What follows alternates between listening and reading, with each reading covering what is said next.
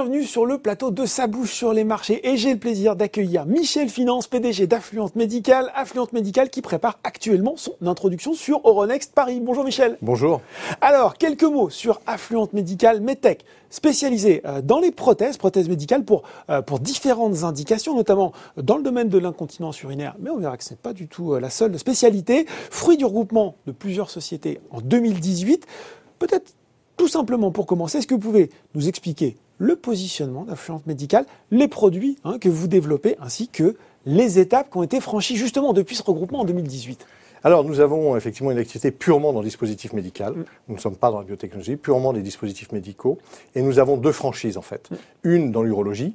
Donc, nous développons un produit qui s'appelle Artus, qui est un sphincter artificiel pour l'incontinence urinaire. Mm-hmm. Alors, pour vous donner une idée, l'incontinence urinaire, 400 millions de personnes dans le monde qui en souffrent. Euh, un autre chiffre intéressant, les couches qui restent le traitement malheureusement euh, essentiel pour traiter 29 milliards de dollars de ventes annuelles de couches pour adultes.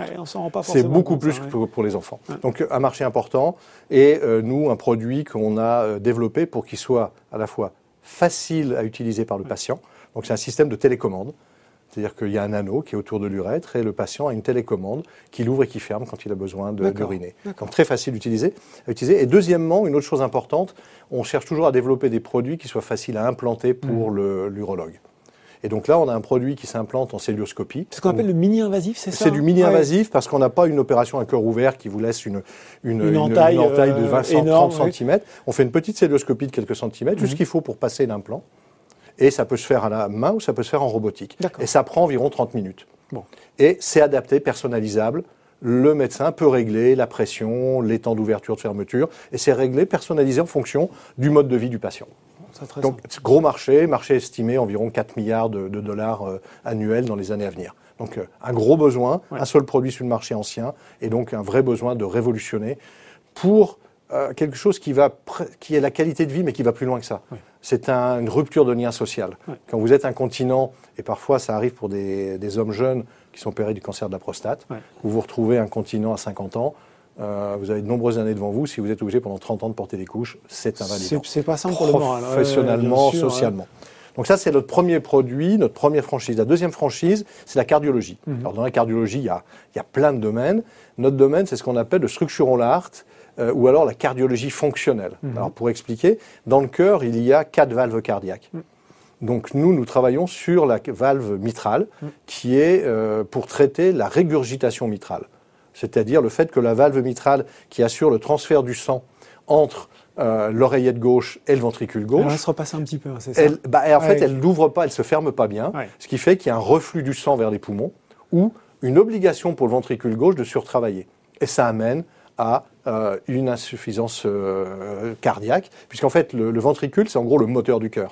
C'est ce qui va pomper le sang grâce à la valve mitrale pour aller réalimenter en sang nettoyé par les poumons l'ensemble des organes du corps. On imagine un gros marché aussi, ça, non? Alors, énorme marché, puisque, alors pour le moment, il y a peu de produits sur le marché, parce que c'est nouveau, la mitrale. La la valve aortique oui, dite ta vie, c'est un marché qu'on estime prochainement, aux prochaines années à 8 milliards. La prévalence de la régurgitation, c'est une fois et demie à deux fois la.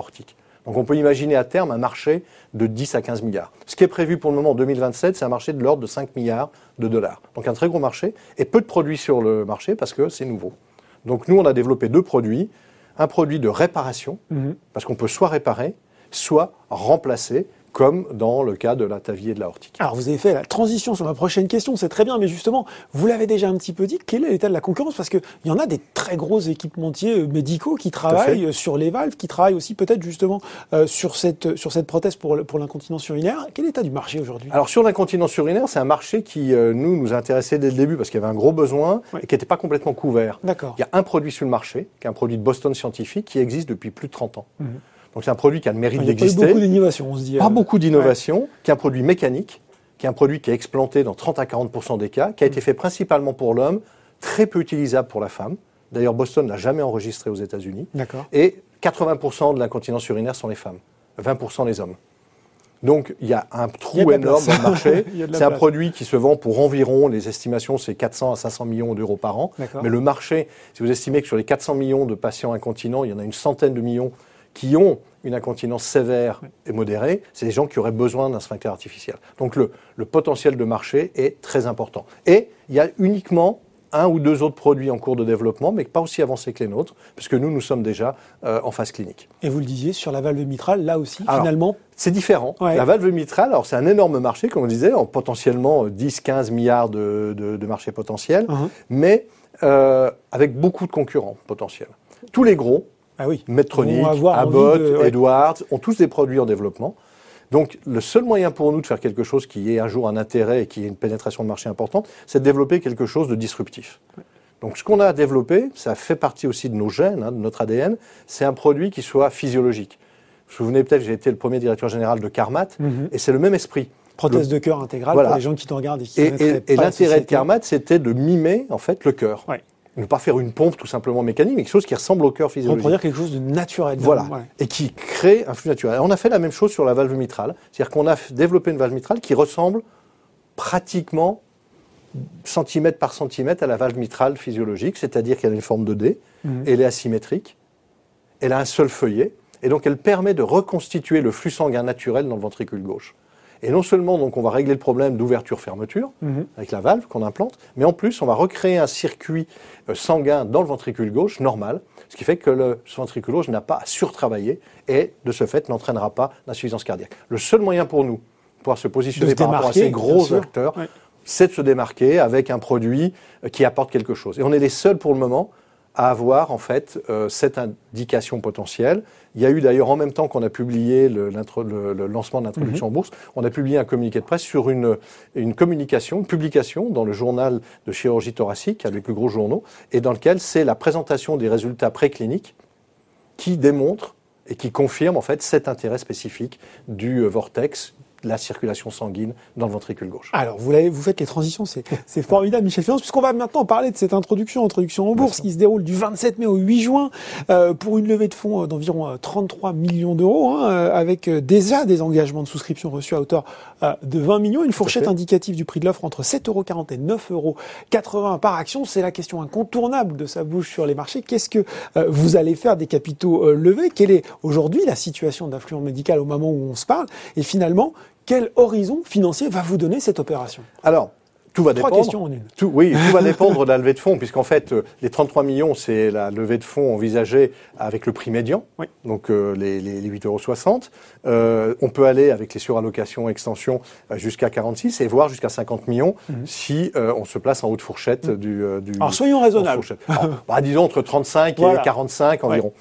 ça va nous permettre de faire deux choses principalement. Mhm. La première, de financer nos études cliniques puisque tous nos produits sont actuellement en phase clinique. Et ça, c'est pour ça qu'on a décidé d'introduire le CST en bourse. On est arrivé à un stade où tout est en clinique, tout la préclinique est fini. Mhm. Et on est, pour le produit Calios, l'anneau ajustable, on est à moins de deux ans du marché.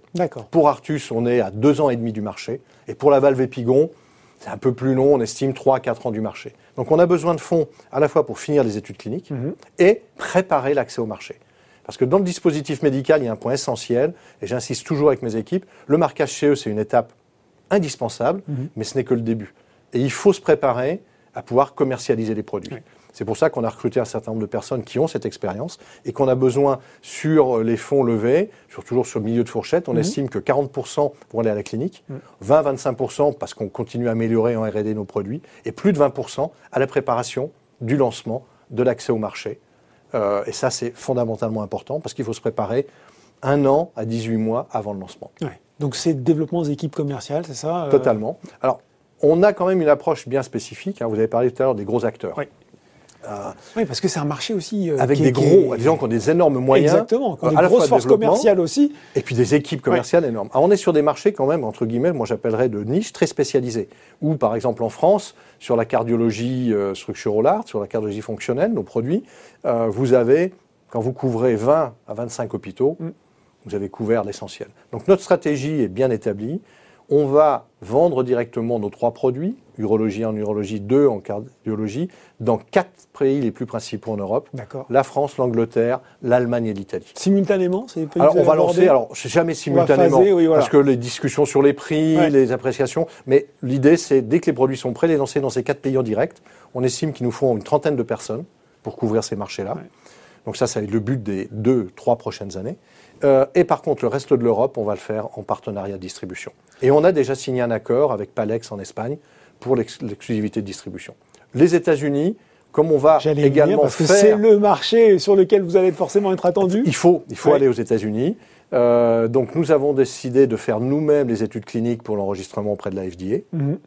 Par contre, nous passerons des partenaires, des partenariats pour la commercialisation. D'accord. Parce que imaginez une société actuellement de 54 personnes, on sera peut-être 80 dans, dans 3-4 ans, aller se combattre les gros acteurs qui sont tous américains. Là, on loupe le virage hein, un petit peu. Sur leur terrain. Oui. Euh, il faut, il faut, il faut pas être fou, il faut être raisonnable. Donc, et surtout quand vous avez à discuter avec les mutuelles privées qui sont les managed care. Si vous avez qu'un produit ou deux produits à leur présenter, votre force de négociation est faible. Alors que si vous partnerisez avec quelqu'un qui est déjà établi, un des gros ou un moyen, ils ont cette puissance et ils vont pouvoir nous permettre d'aller plus vite, plus efficacement sur le marché américain. On a, on a brossé déjà l'horizon à 2-3 ans euh, d'affluence médicale. Euh, est-ce qu'on peut donner plus pragmatiquement peut-être les prochains rendez-vous après cette introduction qui vont venir pour les investisseurs qui vont choisir de vous accompagner dans cette aventure? Alors c'est très important, hein. euh, le news flow post-IPO. Oui, parce qu'après on se dit voilà j'ai souscrit puis je vois plus rien venir, je m'inquiète.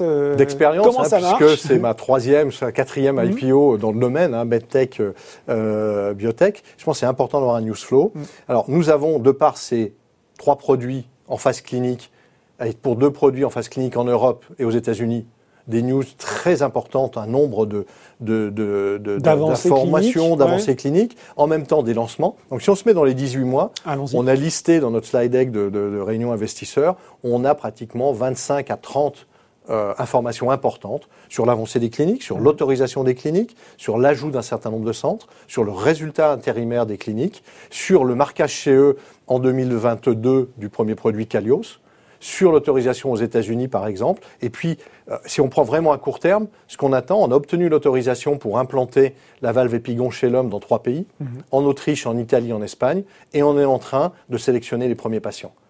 Donc ça, ça va être une nouvelle très importante pour nous, puisque c'est un produit très important pour nous, et on devrait pouvoir, dans une question de, disons de mois, je ne veux pas dire semaine, parce que je ne pas surpromettre, soyons conservateur de mois, où on va pouvoir annoncer les premiers patients, et on l'espère, avec les mêmes résultats que ce qu'on a eu en préclinique. Bon ben voilà, merci beaucoup pour cette présentation d'affluent médical, hein, spécialisé, spécialisé dans les prothèses médicales. Merci beaucoup Michel Finance. Merci. Voilà, et je le rappelle, hein, si vous êtes intéressé par cette introduction en bourse d'affluente médicale, elle est ouverte du 27 mai au 8 juin euh, prochain pour un prix de l'action compris entre 7,40 euros et 9,80 euros pour une levée de fonds, voilà, qui peut être entre 33 et 40, 40 euh, millions d'euros. Ça bouge sur les marchés, c'est fini pour aujourd'hui. À très bientôt pour un nouveau numéro.